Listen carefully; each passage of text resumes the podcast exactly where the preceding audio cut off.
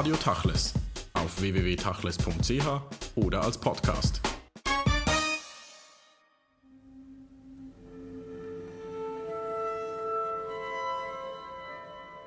Den Sommer 1999 hat sich meine Mutter für ihren Tod ausgesucht.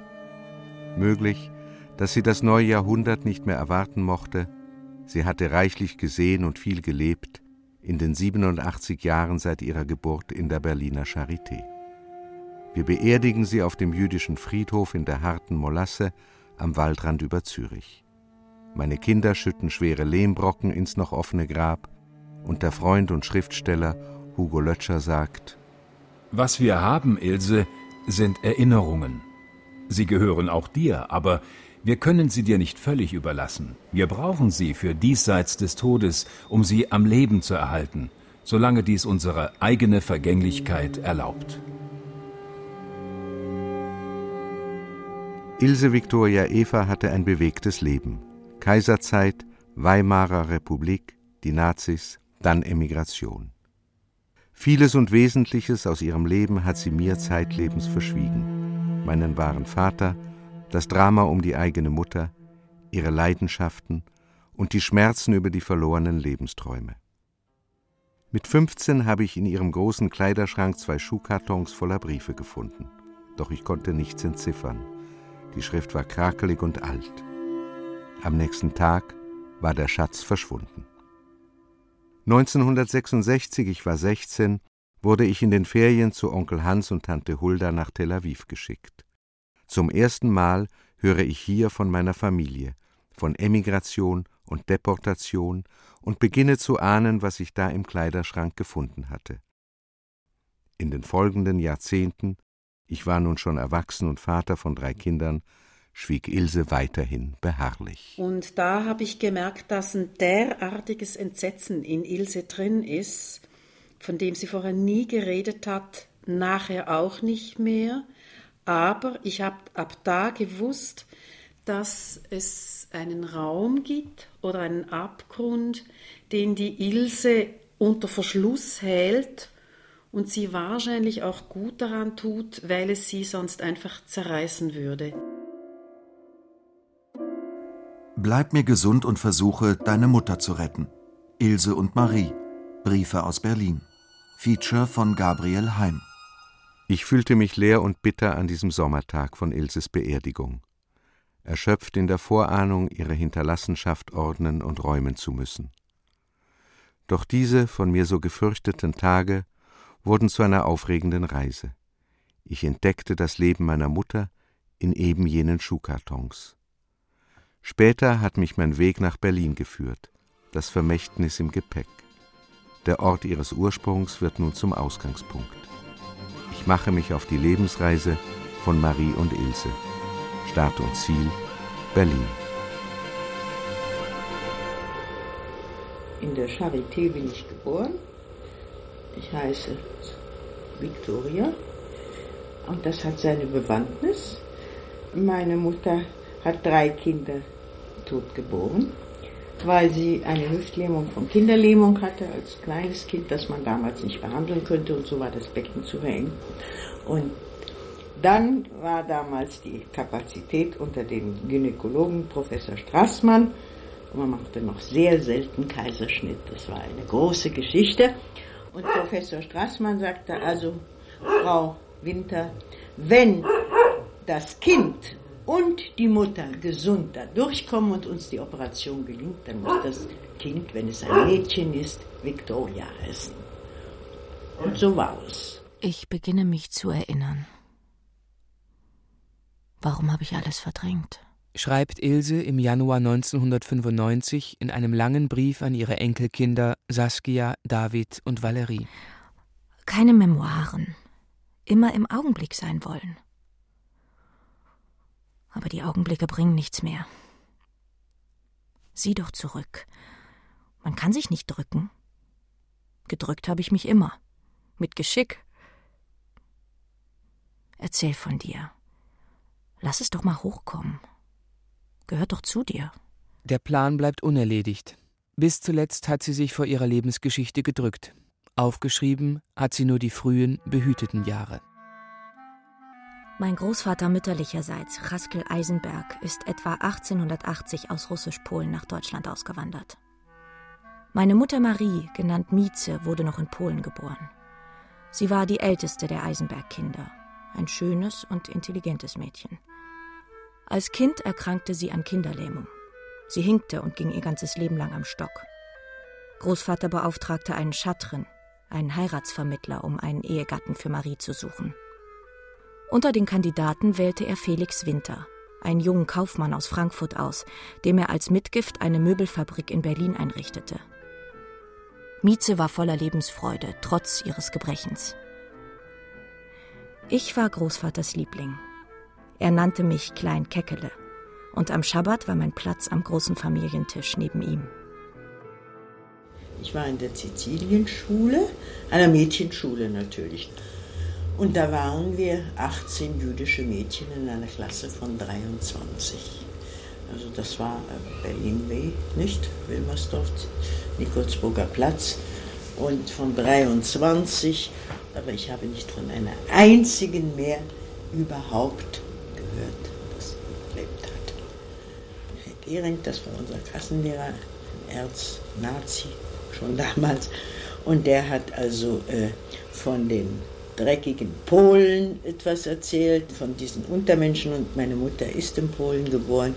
Ich bin nach Hause gekommen und habe sie angebrüllt, du dreckige Schlampe, aus diesem Land kommst du her. Meine Mutter ist im Fach schon geboren. Das war die Schule. 1925 stirbt Ilses Vater. Sie ist 14, ihre Mutter 46. Das Haus in der Landhausstraße Nummer 8 in Berlin-Wilmersdorf bewohnen sie nun zu zweit. Doch bald darauf entschließt sich Marie Winter, Untermieter aufzunehmen. Mit 17 schmeißt Ilse die Schule. Sie bricht mit ihrer Herkunft und stürzt sich in die Talmi-Welt Berlins. Sie will zum Theater. Erste Station: die Schauspielschule des Deutschen Theaters. Sie lebt nun als junge Schauspielerin die aufregendsten Jahre ihres Lebens. Ilse Winter steht in der Uraufführung der Dreigroschenoper auf der Bühne und wird für den Film entdeckt. Ilse macht Karriere auch bei Männern. Kommt der Ober und sagte, ich habe ein Briefchen für Sie. Sag ich, von wem? Was heißt ein Briefchen? Ja, hier. Also, der gibt mir einen Zettel und auf dem Zettel steht, ich habe Sie in Mädchen in Uniform gesehen, in dem Film, da habe ich mitgespielt. Sie haben nur einen Wunsch, Sie kennenzulernen. Ich sitze oben in der zweiten Loge links Walter Mehring, darf ich runterkommen? Na gut, so haben wir uns kennengelernt. Damals im Café Wien. Jeden Tag Theater, Varieté, russische Cafés, große Gesellschaft. Berlin 1931. Im Kino zeigt man im Westen nichts Neues. Die Nazis setzen Mäuse im Zuschauerraum aus. Sieben Millionen Arbeitslose. Der Kapitalismus zerfällt vor aller Augen. Der Kurfürstendamm strahlt. Man sieht nichts von der Krise. Mit Mehring oft in Mampestube an der Ecke Joachimsthaler. Mein Lieblingscocktail Prärie Auster. Auch oft im Kakadu. Man isst unter Palmen. Die frei herumhüpfenden Papageien scheißen auf die Teller. Mehring, das ist noch das wenigste. Ich denke an die Bomben, die auf uns fallen werden. Ilse ist 20. Noch ist die Utopie der Weltrevolution intakt. Walter Mehring und Kurt Tucholsky bringen das politisch-literarische Kabarett in Berlin zur Blüte und Erwin Piscator macht Agitationstheater. Mutter Marie sieht das alles mit Grausen und die Nazis sind im Trubel von Ilses Leben nicht mehr als eine Zeiterscheinung. Also ich war mit Mehring in der Kulisse. Das war damals wirklich das äh, schicke Künstlerlokal. Da kam an einem Abend, ich weiß ganz genau, ich äh, hatte das Wunschkleid an von mir, ein schwarzes Trikotkleid mit einem kleinen rosa Höschen drunter und einen Kessen Strohhut auf. Und es kam herein der Dramaturg von Piscator, Felix Gaspara. Und das war, das war Liebe auf den ersten Blick. Und äh, ich verliebte mich und er sich in Knall und Fall. Es ist dann also die große Beziehung meines Lebens geworden. Er war ein überzeugter Kommunist Und er hielt jeden Abend Zelle und er ging zu einem Weltkongress nach äh, Moskau zurück und sagte, ich habe dir ein paar russische Stiefel mitgebracht. Wenn wir hier die Revolution haben, ziehst du diese Stiefel an. Ich nannte ihn Molz von Komsomolz. und äh, er nannte mich Jojo. 1933. Ilse gastiert in Amsterdam. Nach ihrer Rückkehr nach Berlin sind die Nazis an der Macht. Ilses Freundeskreis löst sich schlagartig auf. Die Kommunisten fliehen oder tauchen unter. Die Theater ändern ihre Spielpläne. Die jüdischen Intendanten und Regisseure werden entlassen. Autoren emigrieren. Pläne und Träume zerbrechen. Das Pfarrer hatte einen Papagei, Lora, und der saß immer auf dem Balkon und rief Rotfront, Rotfront. Und er musste ihm eigenhändig den Hals umdrehen. Ilse wird arbeitslos und zieht nach Paris. Dort lebt sie mit dem Theaterautor und Lyriker Walter Mehring in Saint-Germain. Sie arbeitet als Filmsynchronsprecherin und im kommunistischen Verlag von Willy Münzenberg. Täglich kommen Verfolgte aus Deutschland an. Juden, Intellektuelle, Gestrandete. Ilse ist gerade 22 Jahre alt, leichtsinnig und leichtlebig. Noch einmal Bohème. Und wir frühstückten immer im Café d'Arcourt, das es auch nicht mehr gibt, am Boulevard Saint-Michel. Wir lebten ja im Hotel d'Arcourt und, und, es gab diese guten Croissants. Und, und äh, wenn ich drei gegessen hatte, sagte mir, sag mal, das kostet jetzt zu viel. Kannst jetzt nicht aufhören, Croissant zu essen? Mehring macht ihr einen Heiratsantrag. Das Aufgebot wird bestellt. Doch Ilse lässt die Trauung vor dem Standesbeamten platzen. Die Mutter ist entsetzt und reist unverrichteter Dinge zurück nach Berlin. 1935 versuchte ich in Wien ein Engagement zu erhalten, was mir nicht gelang. Ich wurde von meinen Wiener Verwandten Tante Annie und Onkel Bob unterstützt. Von 1935 bis 1937 machte ich teils in Wien, teils in Paris Gelegenheitsarbeiten, um mein Leben zu fristen. Als Haushaltshilfe, als Sekretärin, als Kindermädchen, kleinere journalistische Arbeiten. Hier brechen Ilses Aufzeichnungen ab. Von nun an führt die Suche nach Ilses und Maries weiteren Lebenswegen in Archive und zu den 200 Briefen aus dem Schuhkarton, die Marie ihrer Tochter zwischen 1938 und 1942 schrieb, zu Schauplätzen, die Auskunft geben können, und zu Ilses Freundinnen. Ich fahre zu Lilian Bondi nach Zürich. Weil sie sexy war, sie hat Männern gut gefallen. Sie wusste das. Im Nachtzug Basel-Paris begegnet Ilse 1935 Fred Heim. Heim ist ein wohlhabender Fabrikant und Lebemann, Schweizer Jude und gut aussehender Junggeselle. Hals über Kopf verliebt er sich in die hübsche, lebenslustige junge Frau. Zum ersten Mal in ihrem Leben hat Ilse nun einen reichen Freund, keinen vom Theater, keinen Kommunisten, keinen Intellektuellen. Heim lebt in Zürich und im Elsass und ist mit seiner Hemdenkollektion viel auf Geschäftsreise. Er fährt Bugatti und ist spendabel. Marie ist hoch erfreut. Endlich scheint die Tochter reell zu werden. Ilse spürt, dass Fred ihre Lebensversicherung sein wird. Ihre große Liebe bleibt Felix Gaspara. Der hat sich inzwischen nach Italien abgesetzt. Er hat nach den Moskauer Säuberungsprozessen mit der kommunistischen Partei gebrochen und arbeitet, ideologisch gewendet, im Propagandaministerium des Duce in der Via Veneto in Rom. Ilse pendelt durch das Europa der Immigranten Paris, Wien, Brüssel, Prag. Alte und neue Freunde leben jetzt überall verstreut. Oft ist es ein letztes Wiedersehen.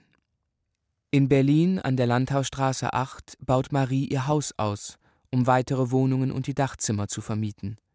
Andere denken an Auswanderung. Sie schickt Fotos. Mutter und Tochter haben sich seit über zwei Jahren nicht mehr gesehen. August 1937. In Marie Winters Nachbarschaft werden durch die Bezirksverwaltung Berlin-Wilmersdorf gelb gestrichene Bänke aufgestellt für Juden im Sinne der Nürnberger Gesetze. Paris, Wien, Brüssel, Basel. Ilse schreibt sich als Hörerin im Sommer 1937 an der Universität Basel bei Professor Edgar Salin ein, Staatsrecht und Volkswirtschaft. Sie bezieht eine kleine Wohnung, die ihr von Fred Heim finanziert wird. Umgehend legt die kantonale Fremdenpolizei eine Akte Ilse Winter an und Detektiv Schläfli gibt zu Protokoll: Es herrscht reger Herrenverkehr bei ihr. Auch kommt es vor, dass diese bei ihr nächtigen. Grund genug, wachsam zu sein. Ende 1937 meldet der Detektiv dem Kontrollbüro der Fremdenpolizei: Das vorgebliche Studium ist jedenfalls nur Mittel zum Zweck. Fräulein Winter wird kaum promovieren können, da sie die Matur nicht hat. Es scheint, dass die weitere Anwesenheit durch nichts begründet ist. Es droht die Ausweisung. Doch Ilse bleibt ihrer Lebensweise treu. Sie verliebt sich in ihren Professor. Edgar Salin ist einflussreich und gut vernetzt. Er erwidert Ilses Drängen einen Sommer lang und wirkt günstig darauf ein, dass Ilse in Basel bleiben kann. Die kantonale Fremdenpolizei Basel-Stadt erteilt Ilse Winter die Aufenthaltsbewilligung bis Ende 1939. In den amtlichen Bescheid ist vom lila Stempelkissen ein übergroßes J eingedruckt. Gerettet auf Zeit. Im Sommer 1938 kommt es zu einem Wiedersehen mit Marie. Die Mutter reist mit ihrer Schwägerin Henny in die Schweiz. Sie verbringen drei traumhafte Wochen in Mürren im Berner Oberland. Danach kehrt Marie zurück. Zu ihren Sachen, ihrem Haus, ihren Freundinnen. Sie verabschieden sich in Basel, Ilse lässt die Mutter ziehen. August 1938. Der Bezirksbürgermeister von Charlottenburg verkündet, die Wochenmärkte sind judenfrei. Am 8. Oktober 1938 schreibt Marie an die Tochter. Es ist der erste von 170 Briefen aus dem Schuhkarton. Alles Widerwärtige und Schwere, das ich hier allein bekämpfen muss, wollte ich in Geduld ertragen, wenn ich durch dein Leben ein Ziel hätte. Aber seit Jahren und Jahren ist ein Zustand bei dir geschaffen worden, der je älter man wird, desto trostloser und aussichtsloser wird. Ist ja der ganze Krempel, den du dir gestaltet hast, ein Kartenhaus. Sieh lieber zu, dir einen Mann zu besorgen, der dich heiratet und der dich bescheiden, ganz bescheiden ernähren kann. Für pflaumweiche Quatschereien ist heute keine Zeit auf der Welt. Man kann heute nicht rechnen mit dem, was kommen wird, sondern nur damit, was greifbar ist, besonders wenn man wie wir ohne jegliches Fundament dasteht. Ilses Lieblingsonkel, Maries Bruder Willi, emigriert nach Paris. Maries jüngste Schwester ist mit ihrem Mann und den Söhnen nach Palästina ausgewandert. Großvater Chaskel Eisenberg lebt nach dem Tod seiner Frau Rivka mit einer Haushälterin am Kurfürstendamm 101. Seine Familie ist verweht. Nur Marie lebt als einzige der Eisenberg-Geschwister noch in Berlin. Im März 1939 beantragt Ilse für Marie eine Einreisegenehmigung in die Schweiz. Das Gesuch wird abgewiesen. Begründung Überfremdung. Die Weiterreise ist weder nach Frankreich noch nach den USA gesichert. Zudem steht die Tochter der Antragstellerin in einem finanziellen Abhängigkeitsverhältnis zu ihrem Freund. Berlin, den 6. Juli 1939. Man kann langsam aber sicher unbeweglich werden und kriegt schon immer einen Vorgeschmack für das, was einem blüht. Dann wird man nirgends zu lachen haben und es wird doch ganz egal sein, wo man krepiert. Eigentlich doch schade fürs Geld, dass ich Französisch lerne. Und einen Strandanzug nähe ich dir auch, von dem schönen Leinenkleid rot und schwarze Tupfen, das du mal hattest. Du musst mir gleich deine Taillenweite und deine Oberweite angeben, damit es auch passt. In Berlin wird Marie vom amerikanischen Konsulat die Einwanderungsnummer 12990 zugeteilt. Die Wartezeit auf das Visum kann Jahre betragen. 1. September 1939. Deutschland überfällt Polen. Der Zweite Weltkrieg beginnt. Ilse studiert zu der Zeit im fünften Semester. Fred Heim bestreitet ihren Lebensunterhalt, obwohl sein Einkommen im Krieg leidet. Mit der Generalmobilmachung wird Füsilier Heim zur Grenzsicherung einberufen. Ilse trifft ihn einmal im Monat. Sie sind verlobt. Mehr nicht. Berlin, den 17. Januar 1940. Auch du bist absolut nicht frei zu sprechen, wenn alles so kommt, wie es nicht hätte zu sein brauchen. Niemals fandest du es nötig, Fred Zugeständnisse zu machen, auch wenn du im Unrecht warst. Leicht ist es jetzt bestimmt nicht mehr für dich, einen Mann zum Heiraten zu finden. nachdem du fünf Jahre ein Verhältnis hattest. Und wenn einer kommt, wird er bestimmt nicht so sein, wie du ihn wünschst. Ich kenne doch meine Tochter, die in der Beziehung sehr blöde und unpraktisch ist und die sich nur immer in jemand verknallt, das zu nichts als Kummer führt. Als du jünger warst, war es das verfluchte Theatermilieu, das dich auf dem Gewissen hat. Alles wird noch mehr im Winde verweht sein wie bisher. Kaputt bei dir und bei mir. Krieg. Wirst dich sehr umsehen müssen, auszukommen. Oder soll dich nochmals ein Mann bezahlen? Verhältnisweise? Du sagst so hin, dir sei nicht bange drum. Es ist Tausenden sehr bange, sogar gescheiteren als dir. Ich stelle mir alles schrecklich vor. Mit herzlichsten Küssen, deine Mutti. Von Frühjahr 1940 an liegt beinahe jede Woche ein Brief aus Berlin vor Ilses Wohnungstür. Die Mutter beginnt um ihr Leben zu kämpfen. Sie spürt, dass ihre Rettung nur von der einzigen Tochter kommen kann. Edith Glor, Ilses Freundin. Ich kann mir das absolut vorstellen, dass äh, diese Angst, an den Briefkasten zu gehen und diese Briefe zu öffnen. Und das hat weniger damit zu tun, um Gottes Willen, was ist jetzt schon äh, wieder passiert und jetzt wird jetzt noch schlimmer, meiner Mutter geht es noch schlechter, sondern sie ist ja in erster Linie die Mutter und nicht die Jüdin, die bedroht ist. In einer Mutter-Tochter-Beziehung ist es immer zuerst das. Es war ganz bestimmt nicht politische Gleichgültigkeit und es war auch nicht so, dass sie damals nicht wusste, wie gefährdet die Mutter ist. Aber da wäre wieder diese alte Welt, aus der sie entfliehen musste, wäre wieder auf sie zugekommen.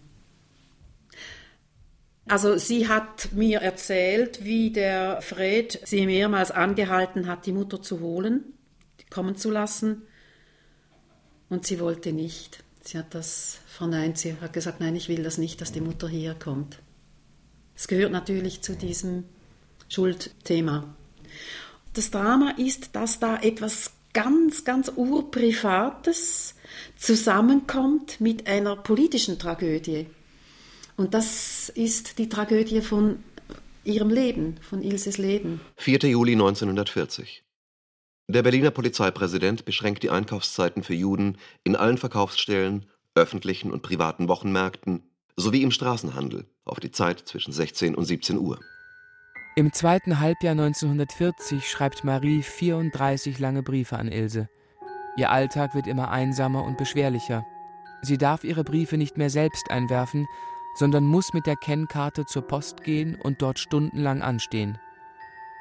Der kleine Freundeskreis Martha Baum, Frau Grünthal, Lotte Ucko trifft sich jetzt in ihrem Garten, denn in der Öffentlichkeit ist kein Platz mehr für Kaffeekränzchen. Wenn du die Gesichter nur sehen würdest, wie vergrämt und verunglückt. Man sieht immer bei anderen, wie Zeit an einem frisst. Grauenvoll. Wenn man sich sagt, man könnte doch noch etwas leisten und Freude ausbreiten und leben. Onkel Willi wird nach der Besetzung von Paris im südfranzösischen Lager Gürs interniert. Marie verbringt ihre Zeit auf den Konsulaten und beim jüdischen Hilfsverein, aber es gibt keine Verbindlichkeit mehr.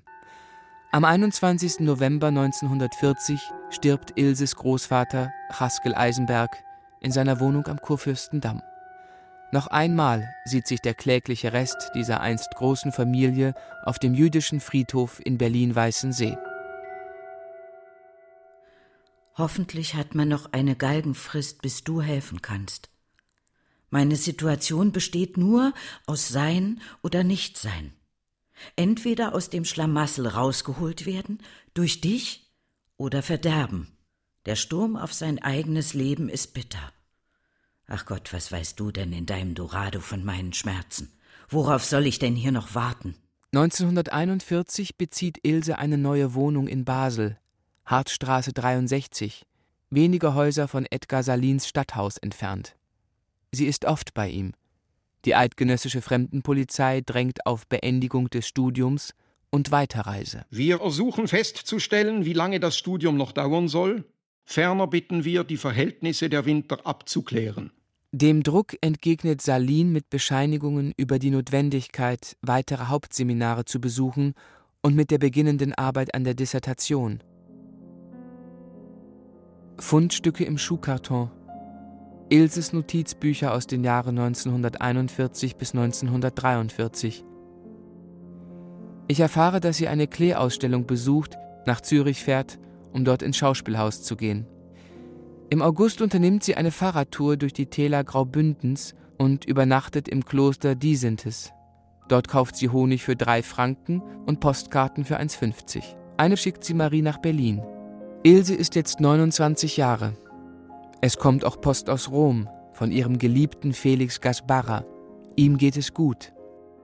Und zweimal die Woche ein Brief von Mutti. Deine Briefe sind stilistisch wunderschön, aber damit komme ich nicht weiter. Immer quasseln vom Schicksal, vom Staunen, vom Wundern. Papier ist geduldig. Wenn ich wenigstens klar sehen könnte, dass du ein sicheres Ziel vor Augen hast, würde ich alles in Geduld tragen, was mit mir zu geschehen hat, in dem Trost, es wird eines Tages durch dich der Käfig geöffnet. Aber ich glaube, niemals, leider, trotz deiner besten Vorsätze, wirst du dazu imstande sein. Als ob Marie es geahnt hätte. Noch eine aussichtslose Männergeschichte. Hiroshi Kitamura, diplomatischer Korrespondent einer Tokioter Tageszeitung. Kitamura gehört der Achsenmacht Japan an und pendelt oft zwischen Rom und Berlin. Nun legt er Zwischenhalte bei Ilse in Basel ein. Im Notizbüchlein vermerkt sie ein romantisches Wochenende mit Hiroshi am Vierwaldstätter See. 1941 freundet sich Ilse über Edgar Salin mit drei Berliner Frauen an, die gemeinsam am Stapfelberg 4 wohnen. Alle drei sind, wie Salin auch, Anhängerinnen des Dichterfürsten und charismatischen Meisters Stefan George. Die Philosophin Edith Landmann, die jüngere Altphilologin Renata von Schelia und deren Freundin Marianne von Heeremann.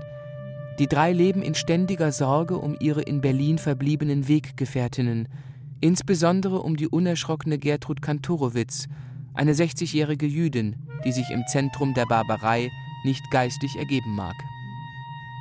Diese drei Frauen beginnen ab Herbst 1941 Pläne zu schmieden, um mit Hilfe der Berliner Stefan George Freunde Gertrud Kantorowitz, deren betagte Tante Clara und die Freundin Paula Hammerschlag nach Basel zu retten. Es war Eile geboten, denn man wusste um die Lebensgefahr. Für die Korrespondenz, die die Zensur passieren musste, hatte sich eine Codesprache herausgebildet, in der die unsrigen uns schließlich fast alles mitteilen konnten. Die Massenerschießungen im Osten, die Grausamkeiten innerhalb des Heeres, die jeden Widerstand ersticken mussten, später Nachrichten über Auschwitz. Informant und Organisator der Flucht, die den Tarnnamen Hochzeitsreise trägt, ist Arthur Sommer, ein Major im Berliner Wehrwirtschaftsamt und dort zuständig für die Beziehungen zum neutralen Ausland. Sommer hatte 1926 bei Edgar Salin promoviert. Die beiden Männer verbindet eine lebenslange Freundschaft. Diesen S. Punkt trifft Ilse am 29. Oktober 1941 in Basel. Er verspricht, die Mutter in Berlin aufzusuchen. 18. Oktober 1941. Der erste Sonderzug der Reichsbahn mit ungefähr 1000 Berliner Jüdinnen und Juden verlässt die Reichshauptstadt mit dem Ziel Litzmannstadt. Lodz. In den folgenden Wochen fahren drei weitere Transporte ab. Im Jahr 1941 schreibt Marie Winter 101 Briefe an ihre Tochter nach Basel. Ilse will leben, sich unbeschwert verlieben, studieren, ins Theater gehen, sich dem Sternenhimmel in den Bergen hingeben. Also stapeln sich bei ihr die Briefe obwohl Marie sie unermüdlich zur Komplizin ihrer rastlosen Suche nach einem Visum für irgendwo macht. Marie hat längst keinen gültigen Pass, kann keinen mehr kriegen. Ilse hält Maries Not kaum noch stand. Ilse Musch, neun Briefe von mir sind unterwegs und ich habe nichts von dir. Meine ganze Not und Pein und mein ganzes Verrücktmachen mit der Auswanderung, wie jetzt wieder mit Kuba, könnte mit einer einzigen Tatsache behoben sein, wenn du heiratest und ich dadurch in die Schweiz käme. Bei aller Liebe zu mir ist es dir wohl unwichtig, ob ich zugrunde gehe oder nicht. Darum werde ich wohl oder übel hier das Opfer werden müssen, für meine ganze Familie, die sich zur rechten Zeit aus dem Staube gemacht hat. Ich könnte noch stundenlang in diesem Stile fortfahren, denn die Verzweiflung kennt keine Grenzen. Bleib mir gesund und versuche nochmal deine Mutter zu retten. Mit innigsten Küssen. Deine Mutti. Bei Marie Winter werden weitere Mieter einquartiert. Marie verfügt nicht mehr über ihr Eigentum. Anfang September schreibt sie nach Basel Jeder ist unglücklich in seiner Weise. Ich sitze mit dickem wollenem Tuch in meinem Keller. Jetzt fehlt nur wirklich ein kleiner Schritt und dann liege ich auf der Straße. Immer mehr und mehr aus meinem Haus verdrängt. Immerhin konnte ich meinen Kleiderschrank behalten. Ach Gott, was ist das bald unerträglich, dieser entsetzliche Kampf ums Dasein. Wie der Kampf ums Leben, den heute Morgen ein Mäuschen durchmachen musste. Als ich ins Badezimmer kam, sitzt gemütlich in der Wanne eine Maus. Erschreckt öffnete ich schleunigst den Wasserhahn, goss dazu noch grausam mit der Badeschüssel tüchtig Wasser auf ihr Haupt. Es war scheußlich anzusehen, wie das arme Wesen sich aus dieser Todesgefahr zu retten suchte, immer wieder an der Wannenwand emporklettern wollte. Mittlerweile war die Wanne schon halb voll Wasser, und die Maus schwamm immer noch kämpfend in dem großen Meer, bis ihr endlich die Puste ausging. Erstaunlich, wie lang die Kraft um den Lebenskampf anhielt. Die Moritat verdarb mir den ganzen Morgen. Aber es musste doch sein, dass sie ins Jenseits befördert wurde. Such is life. Vielleicht auch das meine. Wohin, lieber Gott, ist meine große Schicksalsfrage. Der große allgemeine Rausschmiss kommt nicht in Frage. Lieber Tod. Und es geht munter weiter damit. Doch Gottlob bin ich noch hoffnungsvoll im Gegensatz zu all meinen Freunden, die sozusagen gepackt auf die Höllenfahrt warten. Diesen Gedanken lasse ich einfach nicht aufkommen. Mein Kind wird mich holen, sage ich mir. Darauf warte ich fest und stark. Ja, mein Geliebtes. Alles mehr als traurig, und an diese unsere Korrespondenzen werden wir denken, solange wir leben. Deine arme verlassene Mutti. Großmutter sitzt weiterhin in ihrem Keller. Sie muss nun den gelben Stern tragen. Erstmal einen für zehn Pfennige. Es werden welche nachgeliefert, da man doch nicht immer dasselbe Kleidungsstück auf der Straße tragen kann und ich nicht so viel Nähgarn habe, um immer abzutrennen und wieder anderwärts aufzunähen. Ja, man erlebt eben viel in unserer großen Zeit. Wenn S. kommen soll, verständige ihn. Telefonisch möchte ich ihn nicht anfragen, und im Übrigen dürfen wir seit gestern nicht mehr an öffentlichen Fernsprechern telefonieren. Endlich kommt ihre Verbindung mit Major Sommer zustande. Im Stuttgarter Stefan George Archiv findet sich ein Brief aus dem Jahr 1964 von Arthur Sommer an seinen Freund Salin. Er erinnert sich darin an die Fluchtvorbereitungen im Winter 1941-42, die er zusammen mit den drei Basler Frauen geplant hatte. Die Hochzeitsreise sollte im April 42 von Berlin über München und Lindau nach Bregenz und von dort über einen seichten Nebenarm des Rheins von Hohenems zum schweizerischen Diepholz aufführen. Ich wohnte Ecke Lützow, Potsdamer Straße, hoch oben in einem früheren Gymnasium. Völlig sicher. Nur Büros und oben im Nachbarhaus 18 Ateliers. Über einem war ein Ausgang zu ganzen Zügen von Dächern. Dort war das Versteck, das Schutzasyl, von Freund Bruno Bendix bequem hergerichtet. Durch meine dienstlichen Postverbindungen zur Berner Botschaft, getreue Wehrwirtschaftler und Abwehroffiziere, ausnahmslos von Canaris erstklassig besetzt, nicht zu vergessen die Luftwaffenattachés, war der Weg nach drüben vorbereitet. Alles war genau benachrichtigt. Die Vorbereitungen waren sorgfältig. Wir zweifelten nicht am Gelingen. Marie erhält am 31. Dezember den Mistbrief. So nennt sie die Wohnungskündigung und Einbestellung durch die jüdische Kultusgemeinde zur Aufnahme der Personalien. Die Höllenfahrt naht. Maries engste Freunde, Martha Baum und ihr Mann sitzen auf gepackten Koffern. Sie sind für die Deportation am 19. Januar nach Riga vorgesehen. Anfang 1942 tauchen die Frauen um Gertrud Kantorowitz im Versteck am Lützowplatz unter, um dort einen günstigen Reisetermin abzuwarten. Was macht Ilse in jenen Tagen? 1. Januar 1942. Bern. Mit Hiroshi am Neujahrsempfang. 5 Uhr Abfahrt nach Wengen. Dinner. Hiroshi All Night. 8. Januar. Coiffeur, Fremdenpolizei, Briefmutti. 11. Januar. Ankunft Hiroshi, Kaffee Spielmann, Honeymoon Sunday. Film Marx Brothers. 13. Januar. Aussprache mit Hiroshi. Auftrag für Mutti. Abends Edgar. Wäsche 12,60, Strümpfe 4,50, Telefon 3,40. Ilse ist hin und her gerissen zwischen dem leidenschaftlichen Hiroshi und dem besonnenen Edgar. Dazu die Mutter in höchster Lebensgefahr. Ihr Leben ist in ständiger Unruhe und ihre Gefühle sind verwirrt.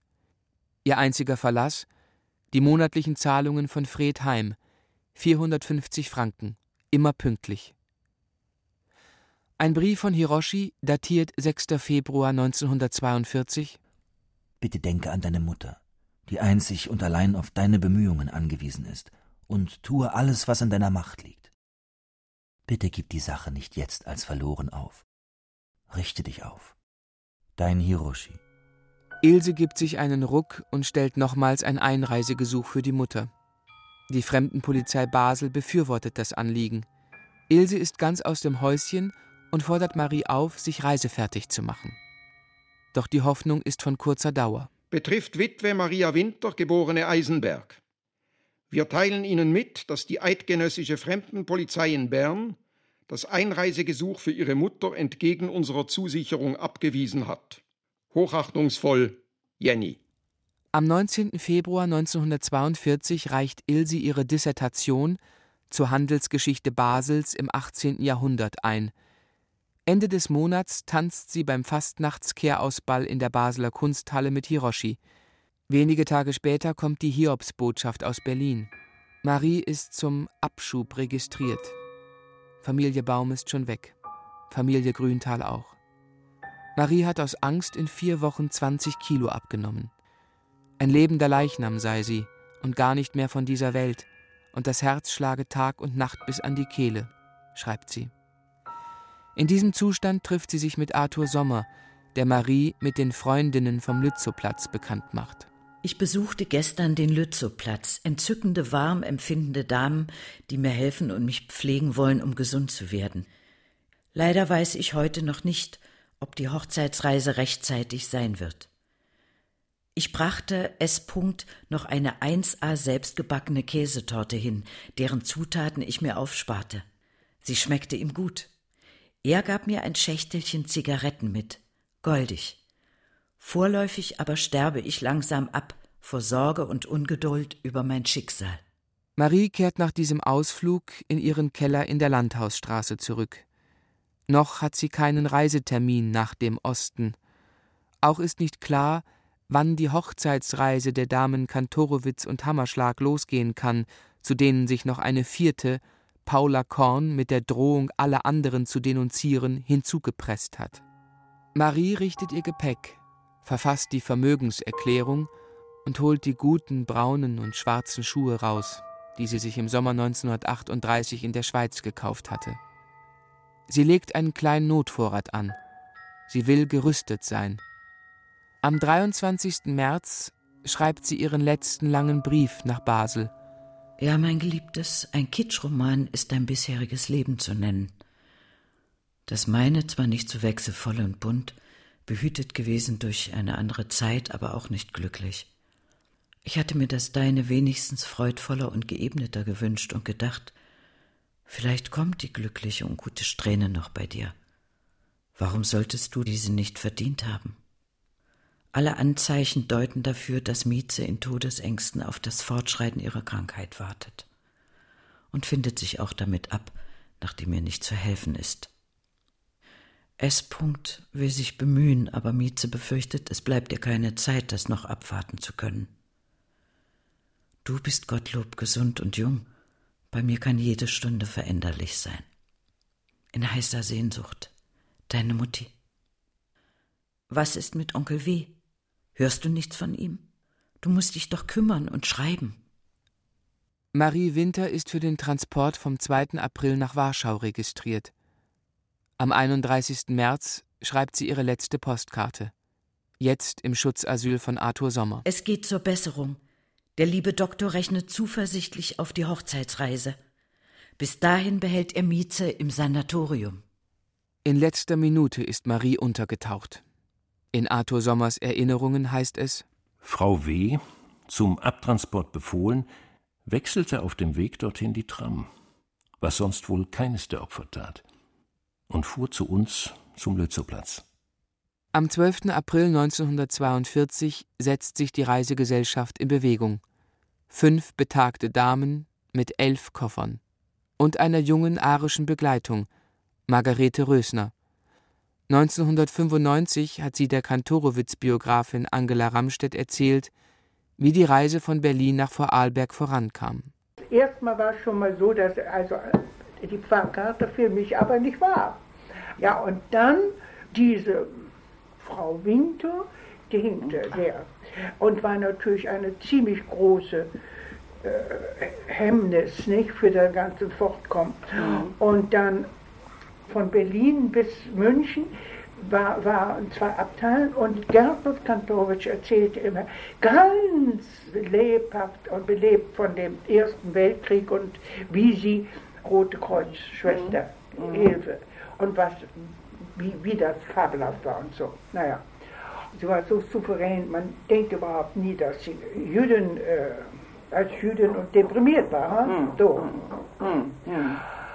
Wir sind vollkommen ohne, ohne Großgepäck von München mhm. weg. Mhm. Und am nächsten Morgen sind wir dann nach Bregenz gefahren.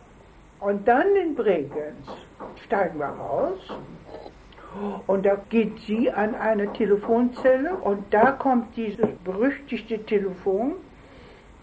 Dieser Ladenbesitzer von dem Dorf, der hatte Geld gekriegt dafür, dass er ihnen behilflich sein mhm. würde. Mhm. Und da hatte dieser Ladenbesitzer gesagt, also wenn Sie nicht sofort abhängen, dann werde ich Sie bei der Polizei melden. Drei Wochen lang irren die fünf Frauen durch das grenznahe Vorarlberg. Der Kontakt zu den Schweizer Schleppern kommt nicht zustande. Sie teilen sich auf und müssen immer neue Logis suchen, um nicht aufzufallen. Bald schon gehen die Lebensmittelkarten aus. Nachschub aus Berlin muss organisiert werden.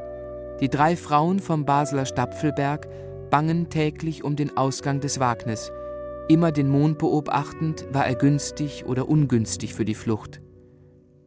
In Ilses Notizbuch findet sich kein Hinweis auf Unruhe. Die Ausweise waren kümmerlich. Einer hatte eine Kleiderkarte und einer hatte so ein Stückchen von so einem An, An, äh, Ausweis, so mhm. ausgeschnitten mhm. und so. Und abends kommen die Deutschen. Mhm. Und die deutschen Grenzer verlangen von allen, die Ausweise. Mhm. Da waren zwei so Polizisten, die an unser Tisch rankamen und Gertrud hatte nichts. Und sie sitzt neben mir. Und dann macht sie so, ach, Margaretchen ist doch alles, ist so schlimm und so. Mhm. Und geht über meinen Rücken weg, mhm. geht zur Tür und ist draußen. Mhm. Und sie war vollkommen souverän erlaubte nicht, dass man Panik wird, hm, hm, panisch wird. Am 6. Mai 1942 gelingt die Verbindung zur Schweiz. Jakob Spierig, der bis zum Kriegsausbruch schon viele Flüchtlinge über die Grenze am Rhein gebracht hatte, erinnert sich in einem Tondokument aus dem Jahr 1997, wie auch die Hotelmamsell Isabella Aberer, die der behinderten Marie Winter das Köfferchen zur Grenze getragen hat. Eines Abends hat mich die Chefin gefragt und hat gesagt, du Isabella, könntest heute 20 Mark verdienen. Und dann habe ich gesagt, ja, mit was, warum? Und da sagt sie, ja, du könntest da eine Frau da ins Landhaus begleiten. Ich gesagt, ja, das mache ich ohne 20 Mark, das ist mir wurscht. Nein, nein, das ist alles geregelt, sternenklare Nacht. Und wo wir draußen sind, sieht sie mein Gott, hoffentlich helfen uns diese Nacht die Sterne. Und da habe ich gesagt, ja, was haben Sie eigentlich vor? Ich habe nicht gewusst, was die vorhaben. Oder? Ja, wir möchten diese Nacht in der Schweiz. Ich kam dann bis zum Landhaus und da sind die anderen vier Frauen Ding und haben auf die Frau gewartet, weil die war gehbehindert. Und ich hatte ihr das Köfferli tragen. Und dann, wo ich mit der Frau Winter angekommen bin, sind die vier Frauen gekommen. Alle haben mich um den Hals und haben mich verküsst und haben sie bedankt, dass ich die Frau Winter bringe. Dann gingen alle fünf mit den beiden Schleppern über die Brücke, übers Feld zum Stacheldraht. Dann sind wir mit der Frau eben zu diesem Stacheldraht gekommen und haben da wieder voneinander gedrückt und eine um die andere haben wir durchgeschleizt. Oder? Die Männer haben die Drähte auseinandergedrückt und eine nach der anderen ist durchgestiegen. Und durch das muss das irgendein ein Zöllner oder wer da gestanden ist, gehört haben, oder? Bis eine Frau mit dem Rock hängen blieb. Ich habe sie freimachen müssen und vermute, das hat ein Zöllner gehört. Und schon hat man gerufen, Halt, deutsche Zollwache, und sofort geschossen. Wir sind weggerannt. Eine Frau ist durchgekommen. Eine Frau ist ja durchgekommen. Alle haben Verwandte derer Alle hatten Verwandte in der Schweiz. Alle haben gewartet auf die Frau. Es war schlecht organisiert. Wenn uns die Schweinedeutschen erwischt hätten, wären wir auch ins KZ gekommen. Hätte ich gewusst, es sind ältere Damen, hätten sie Hosen anziehen sollen und keine Röcke.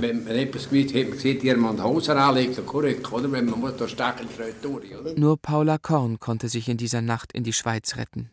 Marie Winter, Paula Hammerschlag, Gertrud und Clara Kantorowitz werden zum Gendarmerieposten in Hohenems gebracht. Frau Hammerschlag verlangt dort ein Glas Wasser und schluckt eine Überdosis Phanodorm. Sie stirbt drei Tage später. Ilse notiert mit Datum 7. Mai in ihrem Notizbüchlein Grenzunfall Mutti und am 16. Mai noch keine Nachricht. Am 18. Mai schreibt sie an Onkel Willi, der aus dem Lager von Gürs zu Bekannten nach Charlieu bei Lyon geflohen ist. Mein lieber Onkel Willi, so viel bin ich dir schuldig, und dies kommt noch hinzu zu den Selbstvorwürfen, die mich verfolgen. Seit Monaten warte ich auf Mietzes Herkommen. Alles ist geschehen, aber zu spät hat man sich dahinter gestellt, als sozusagen keine geringste Möglichkeit mehr war. Vor zehn Tagen nun sollte sie kommen, alles bis zum Augenblick selbst glückte aufs Beste bei sorgfältigster Vorbereitung. Freundinnen waren mit ihr, die unter der gleichen Krankheit litten. Nachts fand die Operation statt und missglückte angesichts der Rettung. Welche Ärzte sie jetzt in der Hand haben, ich wage es nicht auszudenken. Für mich besteht keine Möglichkeit, den Faden dort anzuknüpfen, wo er abgerissen ist, obwohl mich räumlich sehr wenig trennt. Bitte um Gottes Willen verzweifle nicht du auch. Noch ist alles im Fluss. Mieze hatte immer Glück. So schrieb sie mir selbst noch vor zwei Wochen aus einem netten Kurort. Nichts war und ist voreilig geschehen. Von mir kann ich jetzt nicht schreiben. Bleib nur ruhig. Wir werden auf jeden Fall Gewissheit erhalten, wie sie auch ist. Ich schreibe sofort, wenn ich etwas weiß. Sei nur ruhig, wie auch ich es sein muss. Es umarmt dich traurig, deine Ille. Im Bregenzer Gefangenenbuch ist festgehalten, nach drei Wochen Haft werden Gertrud und Clara Kantorowitz sowie Marie Winter am 29. Mai um 9 Uhr vormittags durch die Schutzpolizei nach Lindau zum Sammeltransport nach Berlin überstellt. Die Fahrt im Zellenwagen endet im berüchtigten Gefängnis am Alexanderplatz. Ilse bleibt ohne Nachricht. In diesen Wochen der Ungewissheit versöhnt sie sich mit Fred Heim und verbringt die Pfingsttage mit ihm im Tessin. Am 19. Juni muss Marie Winter im Gefängnis erneut ihre Vermögenserklärung abgeben. Ihre letzte habe ein Kostüm, ein Rock, zwei Blusen, eine Strickjacke, vier Paar Unterwäsche, zwei Paar Strümpfe, ein Morgenrock, ein Schirm, vier Paar Schuhe, drei Handtaschen. Zwei Koffer sind nach ihren Angaben im Polizeigefängnis Bregenz verblieben.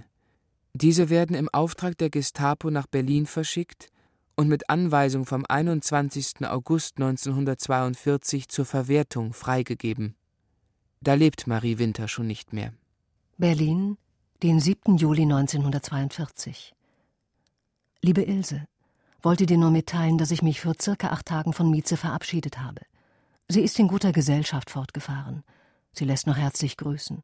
Hoffe, es geht dir gut. Mutti zeitgemäß. Viele Grüße von deiner Erna Löwy.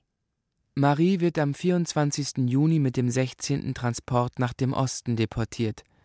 von Berlin im Personenwaggon bis nach Wolkowisk und von da aus im Viehwagen nach Minsk. Dort warten am Güterbahnhof die Seelenersticker, umgebaute Lastwagen zur Vergasung der Fracht. Auf der Fahrt zum zehn Kilometer entfernten Waldgebiet von Blagovtschina wird Marie am 26. Juni 1942 ermordet, in ein Massengrab geschüttet und mit Chlorkalk abgelöscht. Clara und Gertrud Kantorowitz kommen später in Theresienstadt um. Ilse schreibt, Mutti deportiert. Ein Leben lang hat sie von all dem nichts erzählt. Nur ein einziges Mal, bei ihrer Freundin Edith, brach alles aus ihr heraus. Ich weiß nicht mehr, aus welchem Anlass hat die Ilse angefangen zu erzählen von der Flucht ihrer Mutter. Und ich habe die Geschichte nicht gekannt. Sie hat eigentlich ihre Mutter vorher gar nie erwähnt. Und da hat sie plötzlich angefangen zu schreien.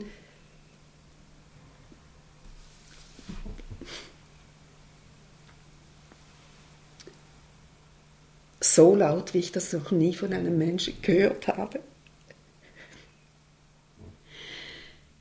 da habe ich zum ersten Mal überhaupt nur eine Ahnung davon gehabt, dass es in diesem Leben ja noch ein verdrängtes Drama gibt. Aber dass sie nicht mehr über dieses Drama sprechen konnte, auch ihren Schuldanteil, war ihr bewusst, aber sie hat die Tür nicht nochmals geöffnet, weil sie es wahrscheinlich, ich glaube, sie war so, sie hätte es nicht gut überlebt. Willi Winter Ilses Lieblingsonkel wird am 6. März 1943 von Drancy aus nach Majdanek deportiert. In ihrem letzten Brief an ihn, der als unzustellbar zurückkommt, schreibt sie: Und denk an mich. Du bist der letzte unserer Familie für die kleine Illepuppe. Im Herbst 1946 erhält Ilse Heim-Winter eine Mitteilung der Spedition Danzers aus Freiburg im Breisgau, Sie möge verfügen, wohin das Umzugsgut der Marie Winter, Landhausstraße 8, Berlin W 21 ausgeliefert werden soll. Marie hatte im Herbst 1941 Vorsorge getroffen und alle guten Sachen für die Zeit danach in Sicherheit bringen lassen. Ganz zuletzt hat sie ihre verlorene Welt vorausgeschickt, das Porzellan, das Silber, die Perser, die Lüster, die Aussteuer, auch Fotoalben, Briefe, Dokumente. So hat manches die Jahre des Untergangs überdauert. Ilse musste weiterleben und hat darum beschlossen, das Unerträgliche im Schuhkarton wegzuschließen. Für die Zeit ihres Lebens.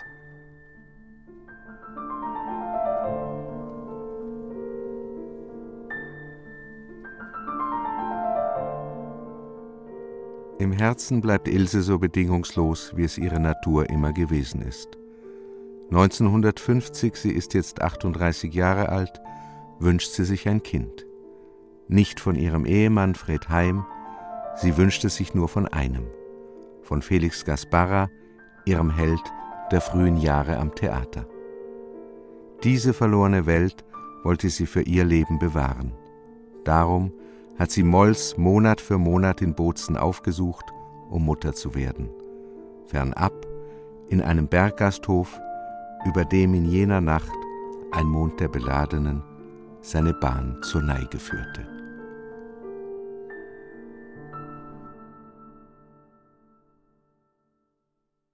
Bleib mir gesund und versuche, deine Mutter zu retten. Ilse und Marie. Briefe aus Berlin. Feature von Gabriel Hein. Es sprachen Eva Meckbach, Marie Gruber, Markus Meyer, Barbara Becker, Peter Bergmann, Gilles Chevalier, Martin Gelzer, Wilfried Hochholdinger, Stefan Kaminski, Ulrich Lipka, Birgit Dölling und der Autor. Ton Peter Kainz, Thomas Monajan, Hermann Leppich. Regieassistenz Susanne Franzmeier. Regie Stefanie Lasey. Produktion Deutschlandradio Kultur 2011